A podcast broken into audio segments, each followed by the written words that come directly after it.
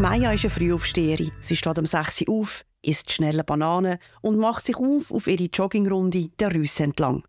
Sie genießt die klare Bergluft am frühen Morgen. Neben ihr sind noch ein paar vereinzelte Hundebesitzerinnen und Besitzer mit ihren Vierbeinern unterwegs und sonst ist es ruhig. Der perfekte Ausgleich zu ihrem eher hektischen Job. Wieder daheim hat sie Zeit für ein ausgiebiges Morgen und dann macht sie sich parat für die Arbeit. Maya ist Projektleiterin von einem Apartmenthaus bei der Andermatt Swiss Alps und heute steht eine Planungssitzung an mit dem Architekt und dem Totalunternehmer. Sie hat nach ihrer Runde an der frischen Luft einen klaren Kopf und freut sich auf spannende Diskussionen. Die Maya wohnt in Andermatt. Vor rund zehn Jahren hätte sie nicht gedacht, dass sie in ihrer Wahlheimat ihren Job ausüben kann. Schon in jungen Jahren hat sie Berge gezogen, weil sie alles das gerne macht, was mit Berghängen und Ausdauer zu tun hat. Dank dem kurzen Arbeitsweg hat sie auch mehr von ihrer Freizeit. Darum kommt es öfters vor, dass man sie nach dem Arbeiten draussen antrifft, zum Beispiel auf einem Abendgründeli mit dem Bike in Richtung Unteralp. Herzlich willkommen zum Unternehmenspodcast von der Andermatt Swiss Alps. Hier stellen wir unsere Versprechen auf den Prüfstand. Heute geht es um die soziale Nachhaltigkeit. Dazu gehört zum Beispiel, dass regionale Arbeitsplätze geschaffen werden und auf Diversität geachtet wird. Wir haben uns bei der Nachhaltigkeit hohe Ziele gesetzt. Zu der Nachhaltigkeit gehört nicht nur die Umwelt, sondern auch Soziale und Wirtschaftlichkeit. Die sogenannten ESG-Kriterien. E steht für Environment, also Umwelt, S für Social, Soziale und G oder G für Governance, wo man im weitesten Sinn als Wirtschaftlichkeit kann übersetzen kann. Heute schauen wir Soziale bisschen genauer an. Darunter fallen die Mitarbeitenden, ihre Sicherheit und Gesundheit und Diversität. Was wir konkret bei der Andermatt Swiss Alps und der Andermatt Zedrun Sport AG umsetzen und welche Ziele wir uns gesetzt haben, habe ich bei der Carmen Garfora nachgefragt. Sie ist Nachhaltigkeitsexpertin bei diesen zwei Firmen. Wir haben bei diesen beiden Unternehmensgruppen haben wir eine Initiative, die heißt Andermatt Responsible im Rahmen von der Initiative eben gewisse Ziele definiert, die wir bis 2030 erreichen wollen. Wir haben die intern besprochen, einerseits mit den Abteilungen, die es vor allem betrifft. Wir haben natürlich überlegt, ja, was ist wichtig für uns als Unternehmen. Wir haben überlegt, was ist wichtig für die Region, äh, wie können wir nachhaltig wirtschaften und den Betrieb da längerfristig gut verankern. Eines der Nachhaltigkeitsziele, das beschlossen worden ist, sind die regionalen Arbeitsplätze. Mindestens 35 Prozent der Arbeitsplätze müssen mit regionalen Mitarbeitenden besetzt werden. Der Christoph Ulrich ist Chef Human Resources bei der Andermatt Swiss Alps und der Andermatt Sport AG. Er und sein Team haben einige Anstrengungen unternommen und das Ziel bereits erreicht. Auf die letzte Wintersaison hin haben wir eine neue Arbeitsmarktkampagne gestartet, die die Arbeit und Freizeit miteinander beleuchtet. Und dann haben wir im Sommer einen zweitägigen Rekrutierungsevent gemacht, im Hinblick auf unsere Wintersaisonjobs mit der Zielgruppe Zentralschweiz. Und dort ist es uns unter anderem gelungen, da für unser Restaurant Biselli zwei wichtige Positionen zu besetzen. Einerseits mit dem Thomas als Serviceleiter aus Andermatt und dem Janik, der auch ein Zentralschweizer ist, der neuer Betriebsleiter von Biselli ist. Jetzt liegt der Fokus für das Jahr ganz klar auf die Steigerung von mehr Ganzjahresanstellungen. Da haben wir in unseren Unternehmensgruppen sehr viele Optionen, zum Beispiel Kombinationen Skiarena im Winter und im Sommer auf dem Golfplatz. Und dann haben wir auch Kolleginnen und Kollegen aus dem Büro, die nebenberuflich noch bei der Skischule arbeiten oder auch eine Kollegin, die künftig wird in der Drogerie noch tätig sein wird. Als Resultat von diesen Recruiting Days ist der Thomas als Serviceleiter in Biselli eingestellt worden. Er lebt seit über 30 Jahren in Andermatt.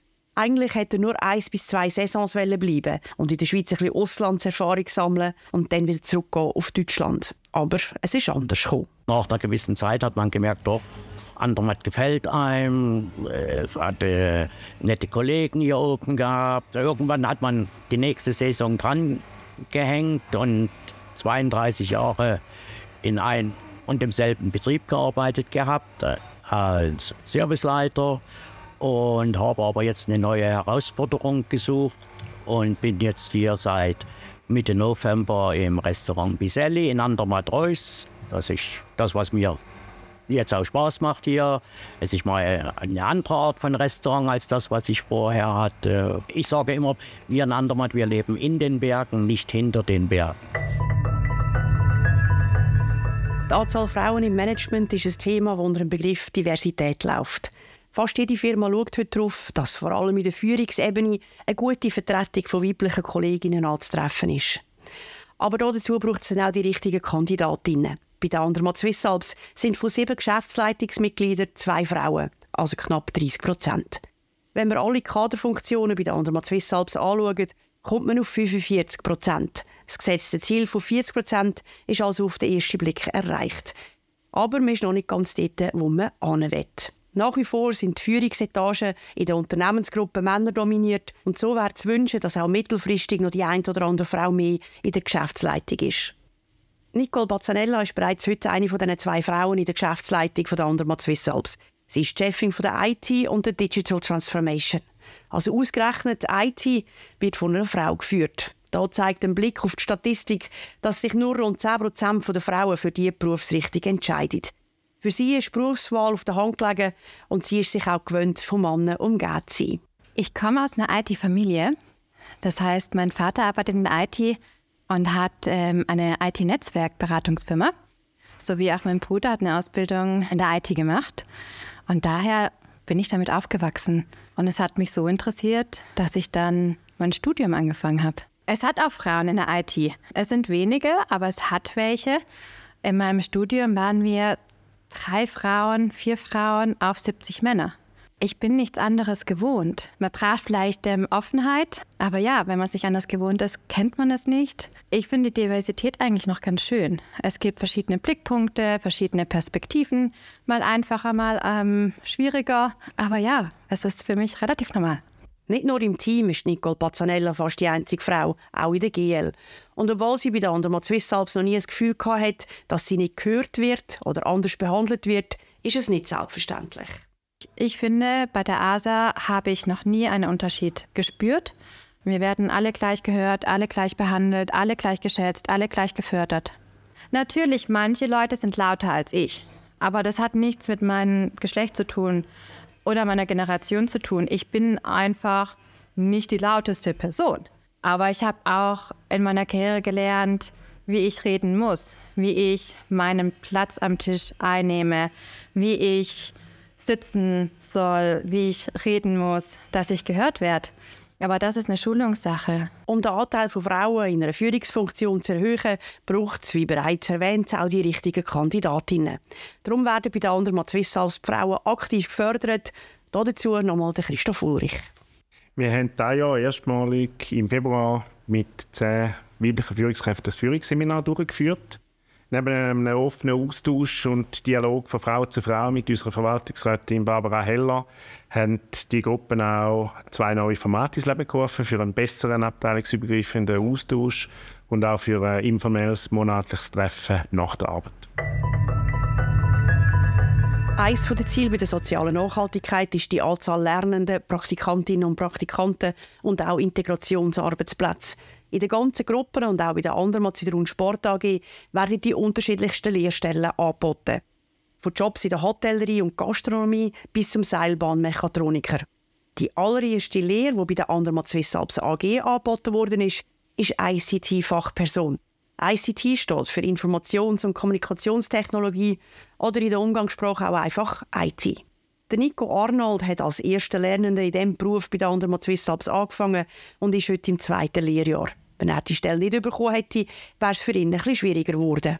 Ich wohne in Zielen. Zielen an sich hat keine Möglichkeiten, das dort zu machen. Im Kanton gibt es sonst auch nicht viele andere Möglichkeiten. Also wenn das bei den anderen Alps nicht abgeboten worden wäre, hätte ich wahrscheinlich durch uns messen. Da ist es natürlich schon cool, wenn man so eine Liste in der Nähe hat. Man kann mit dem ÖV gehen, wenn ein Schnee ist oder so etwas. Oder ich jetzt natürlich auch im Auto, das ist auch gäbig. Ich habe die Liste am Geburtstag bekommen. Das war ein super Geburtstagsgeschenk. Und ja, machen wir jetzt eigentlich keine Gedanken, was es war, weil es ist jetzt gut gelaufen, so wie es ist. Und das Angebot von der Andermatt Swiss Alps Gruppe gibt dem Nico Arnold einen Einblick in verschiedene Unternehmen mit unterschiedlichen IT-Bedürfnissen. Es ist recht speziell, dass man hier eigentlich vier oder fünf unterschiedliche Firmen hat. Mit der Ski Arena, mit dem Radisson, mit dem JD, mit der ASO sich. Das ist sehr interessant, weil man sieht immer ganz wieder andere Aspekte. Man sieht die Restaurant rein, man sieht die Hotellerie rein oder auch sonst allgemein. Man sieht einfach so viele Eindrücke von der Skiarena. Man kann auf den Berg gehen, man kann rausgehen. Man hat einfach recht viele Möglichkeiten und auch im Golfplatz. Es ist, also man kann nicht viel erzählen. Neben den Lehrstellen gibt es Plätze für Praktikantinnen und Praktikanten.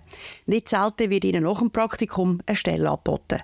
Davon profitiert die Firma und der Arbeitnehmende, weil das ganze Know-how, das während dem Praktikum angeeignet worden ist, in der Firma bleibt. Vor über sechs Jahren hat Nadine Erler im Real Estate Marketing eine Praktikumstelle angenommen. Für den Einstieg ins Berufsleben nach ihrem Studium hat sie etwas gesucht, das auch Events abdeckt – das hat sie bei dieser Stelle gefunden. Sie erinnert sich zurück an die Zeit des Praktikums. Also ich bin von Anfang an eigentlich wirklich ein Teil von dem Team gewesen, oder ein, ein, ich habe mich sehr aufgehoben gefühlt. Am Anfang ist es natürlich sehr viel erklären, die ganze Organisation verstehen, äh, das ganze Projekt verstehen.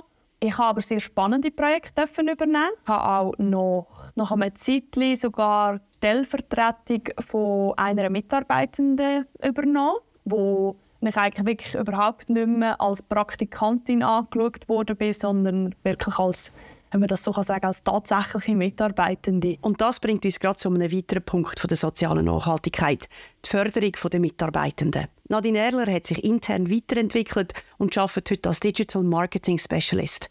Auch dieser Weg dorthin ist gefördert worden.